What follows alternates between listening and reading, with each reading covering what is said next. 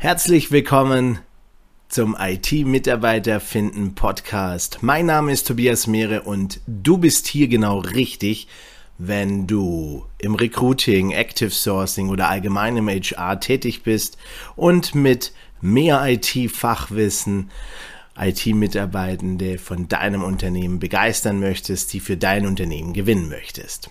Heute eine neue Episode vom Format IT Recruiting ABC mit J wie J-Unit. Viel Spaß!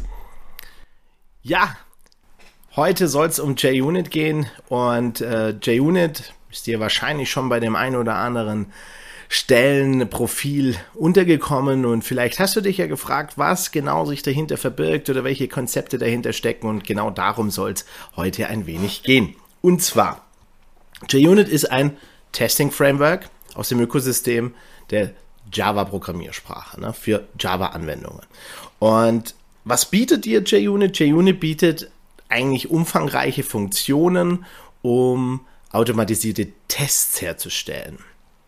Also, warum will ich vielleicht Tests automatisieren? Ganz einfach, ähm, Viele Testaspekte oder Testziele können mit Automatisierung bereits erreicht werden und das spart natürlich Zeit und vor allem werden diese Tests immer reproduzierbar gleich ausgeführt, was natürlich, sage ich mal, den Faktor Mensch ein bisschen aushebelt, denn Testen, sind wir mal ehrlich, ist nicht unbedingt die Lieblingsaufgabe von ähm, den Entwicklern. Genau. Was bietet JUnit für die unterschiedlichsten Testing-Aufgaben? Ähm, letzten Endes verschiedene Konzepte. Dazu gehört zunächst einmal das Basiskonzept, nämlich der Test Case. Also mit JUnit lassen sich Testfälle definieren und innerhalb der Testfälle werden mit Hilfe von sogenannten Assertions oder Deutsch Zusicherungen quasi überprüft, ob ein tatsächliches Ergebnis, was diese Komponente letzten Endes berechnen soll oder erzeugen soll, mit dem äh, erwarteten Ergebnis übereinstimmt. Das ist in der einfachsten Basis quasi das, was man mit JUnit machen kann. Allerdings hat sich mit JUnit schon ein, fast schon ein, ein Unterökosystem entwickelt mit zahlreichen Erweiterungen für die unterschiedlichsten Test- Anforderungen, kann man einfach sagen. Ne? Je nachdem, was diese Unit, also diese kleine Einheit äh, in der objektorientierten Programmiersprache, ist es häufig die Klasse, ne? ähm, was diese Einheit letztendlich für eine Aufgabe hat. Und dafür wollen wir dann letztendlich Tests definieren, Testfälle definieren, die uns dann wiederum im Rahmen zum Beispiel eines Continuous Integration Prozesses, also mit Hilfe von Bildtools, zeitnah Feedback geben. Denn du darfst dir mal vorstellen, in der Regel ist es ja so, dass in der Softwareentwicklung nicht nur ein Mensch an der Software etwas ändert, sondern ein ganzes Team, die parallel an verschiedenen Stellen der Software etwas ändern. Und da ist es einfach wertvoll, wenn du einen Prozess, ein System aufgesetzt hast, letzten Endes, das dir Feedback gibt, ob du eventuell mit deiner Änderung als Softwareentwickler etwas ähm, ja, kaputt gemacht hast. Ähm, oder vielleicht sogar, weil du einfach äh, damit Auswirkungen produziert hast auf andere Stellen in der Software, die du so nicht auf dem Schirm haben kannst, weil es eine komplexe ähm, Software ist, eine komplexe Codebasis. Deshalb ist es wertvoll, wenn man ganz, ganz viele Unit-Tests hat, die in einer ersten Qualitätsstufe einem schon mal Feedback geben, ähm, ob denn im Grunde die Software, also die einzelnen Komponenten der Software richtigerweise gesagt, immer noch richtig funktionieren. Genau. JUnit kann man sagen, hat sich eigentlich in dem Umfeld im Java-Ökosystem äh, äh als Standardwerkzeug entwickelt. Das heißt, im Umkehrschluss für dich im Recruiting ja, ich würde schon sagen, wenn du einen professionellen Java-Entwickler mit etwas Erfahrung suchst, dann ähm, würde ich das schon als fast Must-Have-Know-how definieren. Allerdings muss ich dir an der Stelle auch sagen, dass ich mir durchaus bewusst bin, dass nicht jedes Team da draußen ähm, sehr stark auf Unit-Testing setzt. Insbesondere dann, wenn die Systeme noch veraltet oder Legacy bezeichnet sind. Das heißt, dass es noch gar nicht viele Tests gibt und der Aufwand dafür automatisierte Tests zu erstellen heute wirtschaftlich nicht mehr im Verhältnis stehen würde. Also kurz zusammengefasst, ja, ich glaube, es ist eine Schlüsselkompetenz in der Java Softwareentwicklung. Ähm, allerdings äh, gehört auch zur Wahrheit, dass es durchaus Teams da draußen gibt, für die du äh, vielleicht sourst, die ähm, tatsächlich nicht JUnit täglich im Einsatz haben. Ja, also darf man im Hinterkopf behalten. Deshalb für dich, stelle sicher, wenn du in der Profilbesprechung bist, stell einfach die Frage, welche Relevanz hat hier Unit-Testing, Testautomatisierung und insbesondere jetzt in diesem Fall JUnit vielleicht. Wichtig zu wissen, wie bei allen Frameworks, ähm, du solltest dir bewusst sein, dass auch JUnit Software ist. Und dadurch, dass JUnit Software ist, hat JUnit auch verschiedene Versionen. Das heißt, das hat sich auch weiterentwickelt. Also es kann vielleicht für die Besetzung der Stelle Relevanz haben, ob wir über JUnit 4 reden, also das dort im Einsatz ist, oder JUnit 5. Dazu kurz ein äh, Gedanke. Und zwar, jetzt stell dir mal vor, du bist, ne, du kennst die Funktionalitäten der neuesten JUnit-Version und kommst jetzt in ein Team, wo du nur die alten Funktionen benutzen darfst. Ne? Also tolle neue Funktionen vielleicht in der neuesten Version, sind aber dann in dem Job, den ich äh, als Softwareentwickler ausführen soll, nicht vorhanden hm, ist vielleicht nicht so angenehm oder nicht so cool für dich. Ne? Also kann also ein, ja, wie soll ich sagen, Manko sein für diese Stelle. Andersrum kann es aber auch sein, wenn du eine Stelle hast, die beispielsweise ähm, explizit wünscht, dass JUnit 5 oder JUnit 6 oder na, welche Version es dann in Zukunft sein wird, eingesetzt wird, dann ähm, kann das ein Attraktor sein, dann kann das attraktiv wirken auf Softwareentwickler. Wer vielleicht ein Softwareentwickler sich schon längst denkt, ach, privat darf ich die ganze Zeit schon die neueste JUnit-Version benutzen, nur im Job leider nicht, aus ähm, gewissen Gründen, die mannigfaltig sein können.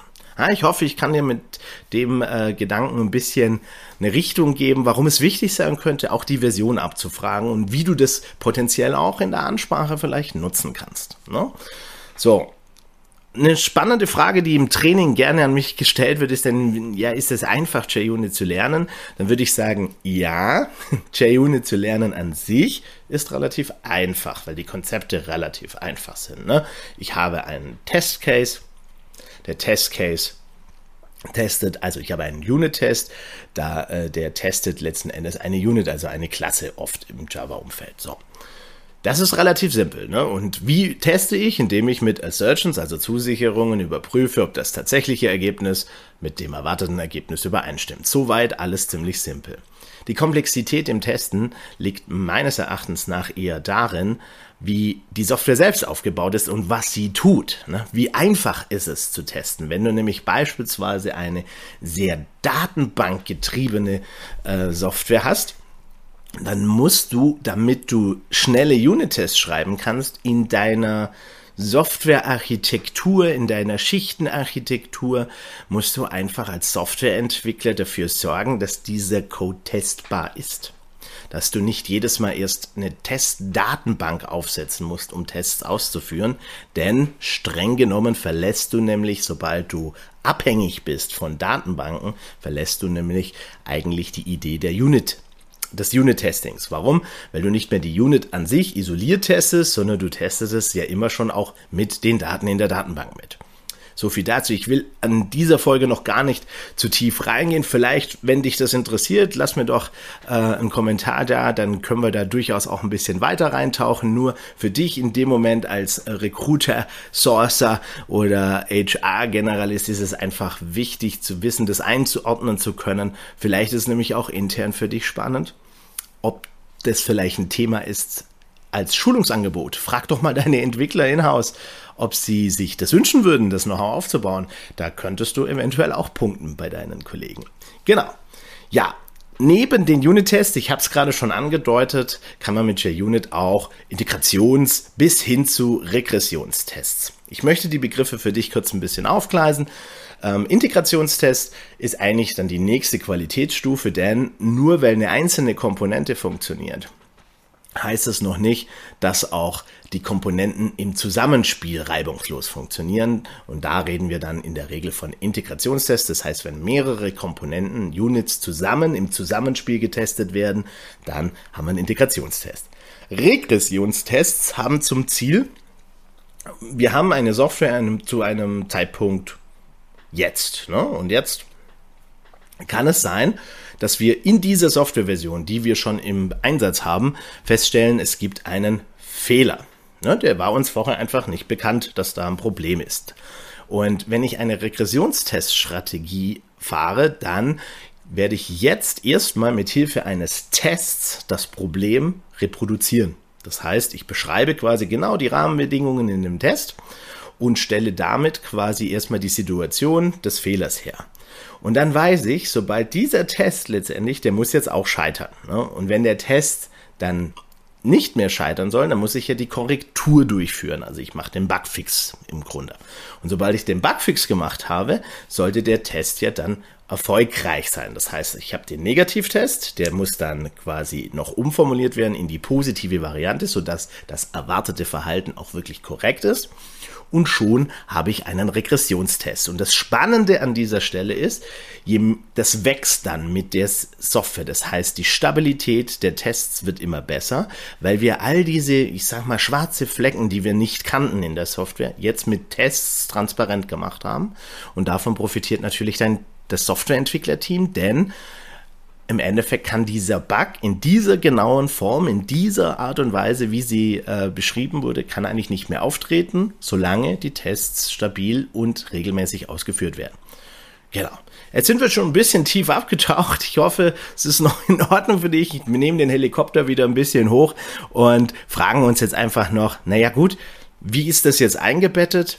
Naja, sobald wir über Testautomatisierung reden, brauchen wir ja irgendwie auch einen Prozess, der dafür sorgt, dass die Tests auch wirklich ausgeführt werden. Ne? Weil wenn es immer abhängig davon ist, dass du als Entwickler die Tests manuell ausführst, dann weißt du selbst, im Tagesgeschäft kann es dann passieren, dass das Ganze dann nicht ähm, ja, automatisch geschieht, vergessen wird und dann haben die Tests natürlich auch keinen Wert. Deshalb gibt es zwei Ansätze beziehungsweise ähm, mehrere Ansätze im Entwicklungsprozess, die dich dabei unterstützen, die den Entwickler dabei unterstützen, letzten Endes dafür zu sorgen, dieses Feedback, was wir uns ja wünschen, auch zu bekommen. Erstens, es gibt in den Entwicklungsumgebungen, also diese ja, Arbeitsumgebungen, in denen sich Softwareentwickler in der Regel bewegen, gibt es Erweiterungen, Tools, Integrationen, die dafür sorgen, sobald du eine Klasse speicherst, dass die zugehörigen ähm, Unit-Tests automatisch ausgeführt werden. Das ist natürlich schon cool, das ist zum Entwicklungszeitpunkt. Dann, sobald ich aber als Entwickler meine Änderung bereitstelle ins Team, sollten wir sicherstellen, bevor das Ganze für alle andere ne, ähm, quasi zur Verfügung steht, dass dann auf dem sogenannten Continuous Integration Server im Bestfall mit Hilfe von einem Build-Tool alle Tests ausgeführt werden, um sicherzustellen, dass diese Version, die ich als Entwickler jetzt bereitstelle, dem unseren Qualitätsstandards entspricht. Genau. Und ähm, ja, last but not least wird dann natürlich auch im Rahmen dieses Bildprozesses ähm, mit Maven zum Beispiel oder Cradle ähm, sichergestellt, dass einerseits Unit-Tests ausgeführt werden in einer späteren Phase, wenn dann diese verschiedenen Units und diese verschiedenen Module und Komponenten gebaut sind, dass dann die Integrationstests bis hin zu den Akzeptanztests letzten Endes ausgeführt werden. Ja, was heißt das jetzt für dich? Ich glaube, zusammenfassend kann man einfach sagen, wenn du im Java-Umfeld rekrutierst, sourcest, ähm, dann würde ich schon schauen, wie ist es denn mit dem Thema Unit-Testing, JUnit bestellt. Sowohl intern bei dir, bei deinen Kollegen, um mal vielleicht auch Potenziale für Schulungsangebote zu machen. Glaub mir, das wird deine äh, Entwickler durchaus glücklich machen, wenn sie nicht eh schon in dem Umfeld sehr, sehr aktiv sind. Und selbst dann gibt es auch in dem Umfeld immer was zu lernen, da bin ich mir sicher aber natürlich auch beim Sourcing, denn wenn du mit deinem Hiring Manager sprichst, würde ich auf jeden Fall abklären, inwiefern JUnit eine Rolle spielt, in welcher Version, wie wichtig das im Team ist, ob es denn eine Test-Driven Development Culture gibt, also dass quasi der Wunsch da ist, bereits Tests in der Entwicklung aktiv mit einzubeziehen, nicht erst am Schluss zu schreiben, ist ein ganz spannender und ich finde wertvoller Ansatz. Und wenn du das weißt, dann kannst du damit letzten Endes auch arbeiten. Das heißt, du kannst Kandidaten, äh, Kandidatinnen und Kandidaten da draußen ähm, vielleicht ja besser befragen oder du kannst Rede und Antwort stehen und sagen, ja, bei uns äh, in diesem Team wird eben äh, Unit-Testing oder sogar Test-Driven Development praktiziert mit JUnit in der und der Version. Ich hatte es ja gesagt, je nachdem welche Version kann das eben ein Vorteil oder Nachteil sein im Gespräch. Da darfst du dich einfach ein bisschen damit beschäftigen.